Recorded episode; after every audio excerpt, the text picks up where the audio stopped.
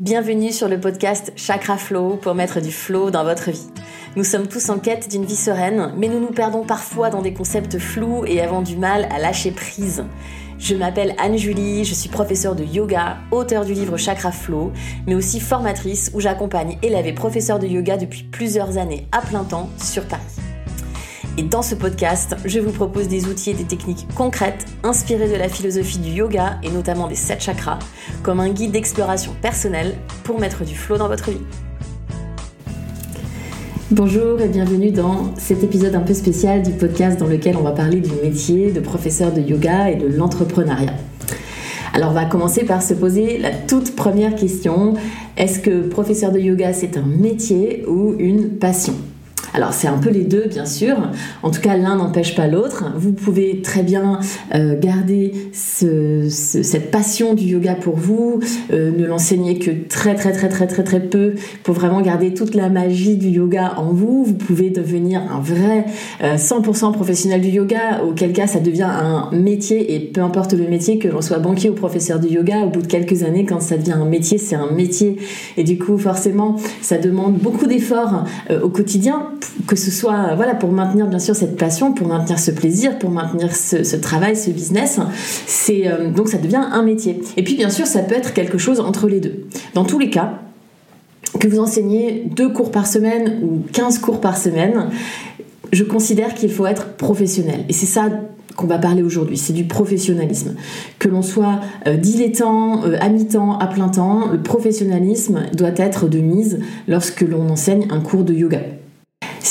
Si euh, votre souhait c'est d'en faire un métier à part, entière, à plein temps, alors ça va impliquer bien sûr de se professionnaliser, de vivre de son métier, de communiquer, de gérer un réel business et d'avoir une vision à long terme et donc une stratégie. Alors la première erreur que j'ai faite moi lorsque je suis devenue euh, professionnelle du yoga à 100%, euh, c'est que j'ai quitté donc une agence de communication en me disant voilà je ne veux plus travailler derrière un écran d'ordinateur toute la journée, je ne veux plus mettre en place de stratégie, je ne veux plus euh, être, une marque, je ne veux plus euh, voilà, véhiculer des, faire du marketing, etc. etc. Et finalement, c'était un peu ça l'erreur, c'est-à-dire que j'ai mis beaucoup de temps avant de réaliser que en fait, euh, il fallait avoir une stratégie si on n'a pas de stratégie, on ne sait pas ce qu'on fait, pourquoi on le fait, et donc euh, si je prends l'exemple par exemple d'Instagram, de, nos communications, si on n'a pas de stratégie, on va se demander tous les jours, oh là là, mais qu'est-ce que je vais bien pouvoir poster aujourd'hui, de quoi est-ce que je vais bien pouvoir parler, etc. Et pourquoi en fait, pourquoi est-ce qu'on bug, pourquoi est-ce qu'on se pose tout un tas de questions, pourquoi est-ce que ça rumine dans notre tête, c'est parce qu'à la base on n'a pas une direction, une stratégie. Et donc, il faut avoir une stratégie. Alors avant d'aller plus loin dans la stratégie, on va revenir quand même sur cette notion de professionnalisme. Qu'est-ce que ça veut dire être professionnel? Alors j'ai euh, listé quelques mots-clés. Pour moi, professionnel, ça veut dire déjà être ponctuel, arriver en avance. Euh, donc pour moi, ponctuel, c'est arriver en avance. C'est pas arriver à l'heure, c'est arriver en avance.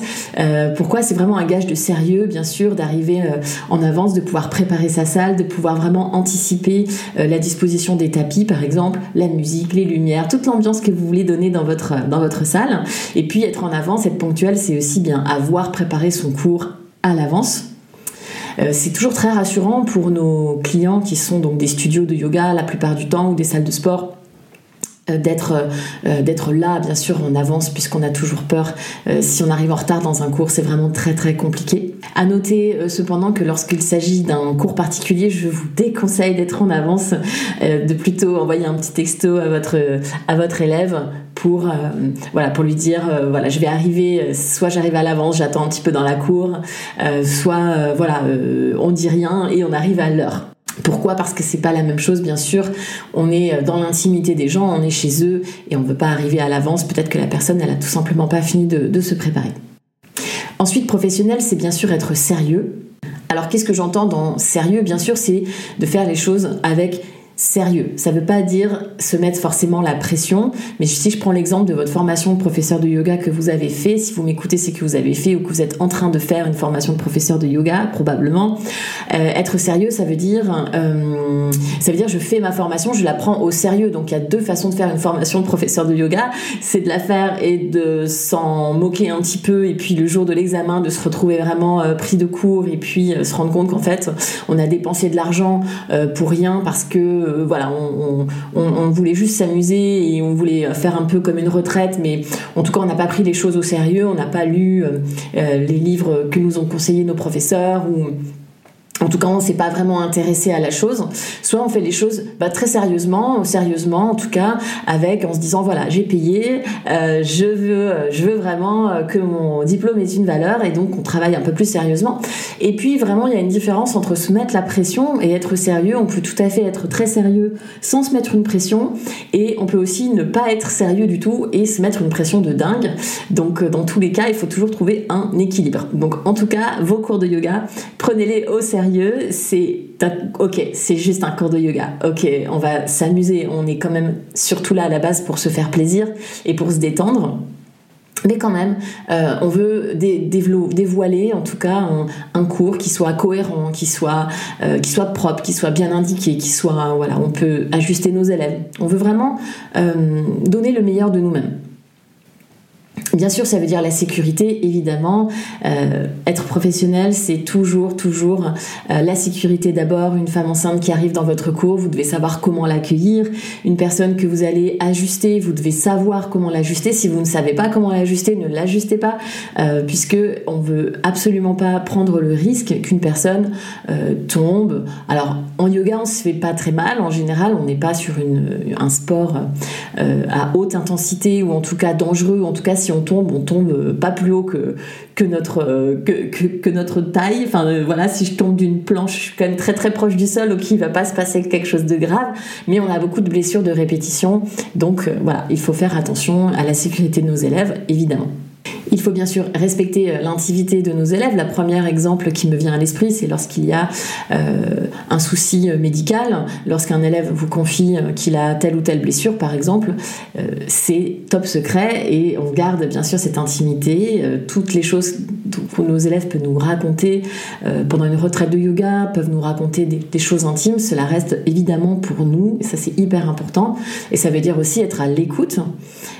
Donc toujours être dans l'écoute sans euh, vendre des choses qui ne nous appartiennent pas. Je ne suis pas euh, médecin, je ne suis pas ostéopathe et je ne suis pas non plus euh, radio, radiologue. parfois, voilà, j'ai déjà entendu des professeurs de yoga parler entre elles, se dire ah là là, mais peut-être que ton élève il a ceci, peut-être que ton élève il a cela comme blessure. En fait, nous on ne sait pas ce qu'ils ont comme blessure puisque nous ne sommes pas, voilà, nous n'avons pas des rayons X au niveau des yeux et on peut pas savoir si quelqu'un s'est foulé, cassé le poignet par exemple. Donc c'est bien rester à sa place et bien être professionnel, donc bien pouvoir euh, rediriger nos élèves vers euh, un professionnel de santé. S'il y a une blessure, s'il y a une hernie par exemple, une élève qui va vous dire moi j'ai une hernie, eh bien euh, ok très bien, est-ce que tu as vu un médecin, est-ce que tu sais comment pratiquer, est-ce que ton kinésithérapeute t'a bien fait une rééducation, tu as bien, voilà, ok très bien, alors pas de souci. Sinon, je vais m'abstenir de donner quelques conseils que ce soit, même si Peut-être c'est des choses que vous connaissez, peut-être c'est une blessure que vous avez eue. Là, c'est différent. Si c'est une blessure que j'ai déjà eue, alors bien sûr, je peux en parler puisque je parle de moi et je suis pas en train de faire un diagnostic et je suis pas en train de donner un conseil qui ne m'appartient pas, qui n'est pas de mon métier. C'est ce qu'on appelle la transparence, c'est-à-dire euh, être vraiment capable de dire donner des limites à nos compétences. Par exemple, moi, je ne suis pas une experte en yoga euh, pré- et post-natal. Bien sûr, je peux donner un cours de yoga à une femme enceinte, il n'y a aucun problème. Il y a plein de choses que je connais dans le domaine. J'en ai euh, beaucoup, euh, beaucoup parlé avec des amis en professeurs de yoga, des femmes enceintes, j'en rencontre un petit peu tous les jours, mais c'est toujours pas ma spécialité. Et hum, je vais plutôt renvoyer mon élève vers une amie, collègue, professeur de yoga qui a vraiment une compétence particulière dans ce domaine-là. Même si j'ai l'impression que je vais perdre de l'argent ou que je vais perdre euh, un cours, eh bien non, en fait, je vais gagner au contraire. Je vais gagner dans euh, la relation que j'instaure avec mes élèves, dans cette transparence, cette éthique que je mets en place. Et du coup, ça va me rapporter, euh, au contraire, une, bonne image et on perd jamais rien. Voilà, rien ne se, rien ne se perd, rien ne se crée, tout se transforme. Alors être professionnel, c'est bien sûr être dans l'observation. Euh, quand, on, quand on apprend, quand on fait une formation de professeur de yoga, bien sûr, on se rend tout de suite compte des personnes si elles sont dans l'observation. Donc c'est de toujours observer, toujours être aux aguets de qu'est-ce qui se passe dans, dans la salle. Euh, être disponible, bien sûr, on est là pour répondre aux questions des gens. Il faut surtout pas euh, l'oublier, même si notre disponibilité, elle a une limite. On ne peut pas discuter pendant 30 minutes à la fin d'un cours gratuitement. malheureusement, parce que ben, nous avons d'autres cours et d'autres empêchements et, et, voilà et à ce moment-là on peut tout à fait proposer un cours particulier. C'est, et puis aussi parce qu'être professionnel c'est ne pas euh, dépasser le timing que nous impose une salle de sport ou une salle de yoga. Euh, nos élèves euh, surtout si c'est un cours le matin ou le midi ne peuvent pas se permettre en fait de, dépasser l'horaire. Et même le soir quelque part ou alors bien sûr on peut leur demander si, si, ça les dérange pas de déborder. Mais vis-à-vis du, du studio de yoga euh, par exemple, s'il y a une personne qui est à l'accueil et qui doit fermer le studio, eh ben c'est pas correct pour cette personne-là qui euh, va devoir faire des heures supplémentaires en fait. Donc c'est ça aussi euh, cette disponibilité bien sûr avec toutefois ses limites être professionnel, c'est avoir euh, aussi le sens de l'organisation. Alors personnellement, je ne suis pas née avec le sens de l'organisation. C'est quelque chose que euh, je pensais pouvoir euh, me défaire en devenant professeur de yoga. Je me suis dit tiens, je vais quitter mon agence de com, je vais vivre voilà de mon corps sur mon tapis. Je vais pouvoir créer des cours de yoga. Je vais pouvoir être au contact de, de, plein de monde tous les jours. Je vais faire plein de rencontres. Ça va être génial. et bien en fait, en fait, si on n'est pas organisé quand on est dans ce métier-là, c'est très compliqué parce qu'on est dans un métier en dents de scie, on n'est pas, euh, on n'a pas des horaires réguliers. Le lundi ne ressemble pas au mardi, ni au vendredi, ni au samedi, ni au dimanche. Bref, tu as compris, il n'y a pas un jour qui se ressemble et il n'y a pas une semaine qui se ressemble. Il y a beaucoup d'annulations de cours ou alors des propositions, des opportunités à la dernière minute. On va se retrouver à faire un remplacement par-ci, par-là.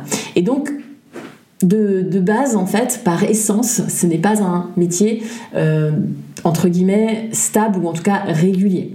Alors bien sûr, c'est différent si vous habitez en province. Euh, petite euh, anecdote par, enfin, je pense à Sophie qui a son propre studio de yoga, qui choisit ses horaires et donc elle c'est très régulier puisque c'est son studio. Donc c'est elle qui décide de ses horaires, donc c'est très bien. Et, et donc voilà. Donc ce que je vous dis, c'est pas forcément valable dans toutes les villes de France. Mais euh, toutefois, on est voilà le matin, on va donner un cours, on va rentrer à la maison, on va peut-être commencer à regarder nos emails, à commencer à travailler un petit peu sur l'ordinateur, et hop, il va falloir repartir. Il va falloir redonner cours à midi, et puis revenir, et puis manger, etc. Et puis il va falloir repartir le soir. Euh, peut-être euh, entre les trois cours collectifs, on va réussir à, glisser un, un, petit cours particulier, mais il va falloir aller à l'autre bout de Paris, etc. Donc d'essence, ce n'est pas un métier euh, stable. Donc s'il n'y a pas d'organisation, c'est très très compliqué. D'autant que plus vous serez organisé, plus vous allez véhiculer une image professionnelle et vous allez rassurer vos élèves. Par exemple, lorsque j'organise des retraites de yoga, Bien sûr, je fais remplir un formulaire d'inscription, ce qui me permet d'avoir euh, toutes les informations nécessaires et notamment par exemple les régimes alimentaires. Je vais savoir si quelqu'un est allergique à quelque chose euh, et puis je vais savoir à quelle heure cette personne elle arrive, à quelle gare, comment je vais faire du coup pour euh, organiser des navettes entre la gare et le lieu de retraite plus vous allez euh, rassurer, euh, vous allez oui j'ai bien j'ai bien reçu votre email, euh, je vous réponds sous 24-48 heures, je vous répondrai toujours même si je mets du temps à répondre parce que je suis par-ci par-là entre le studio et le bureau, mais je vous répondrai quand même. Donc tout ça c'est vraiment très important cette organisation, on en parlera un peu plus mais vous pouvez tout à fait dédier des demi-journées à des euh, fonctionnalités, si je puis dire, euh, particulières. Par exemple, il peut y avoir une journée où c'est vraiment la journée où je traite les mails, où c'est vraiment la journée où je prépare mes cours, où c'est vraiment euh, la journée où je suis dans les factures administratives, etc., etc. Ensuite, on va rentrer peut-être plus dans une notion qui est peut-être plus dans la dans l'éthique ou en tout cas dans les valeurs, des choses qu'on apprend en formation. Euh, dans mes formations, en tout cas, on parle des, euh, des yama et nyama, euh, des de Patanjali, et à partir de ces yama et nyama, on en, définit quelques notions de valeurs qu'on essaie d'appliquer dans notre dans notre métier. Par exemple, la, la, pureté, donc la l'hygiène, d'avoir une bonne hygiène, d'avoir une tenue qui soit adaptée.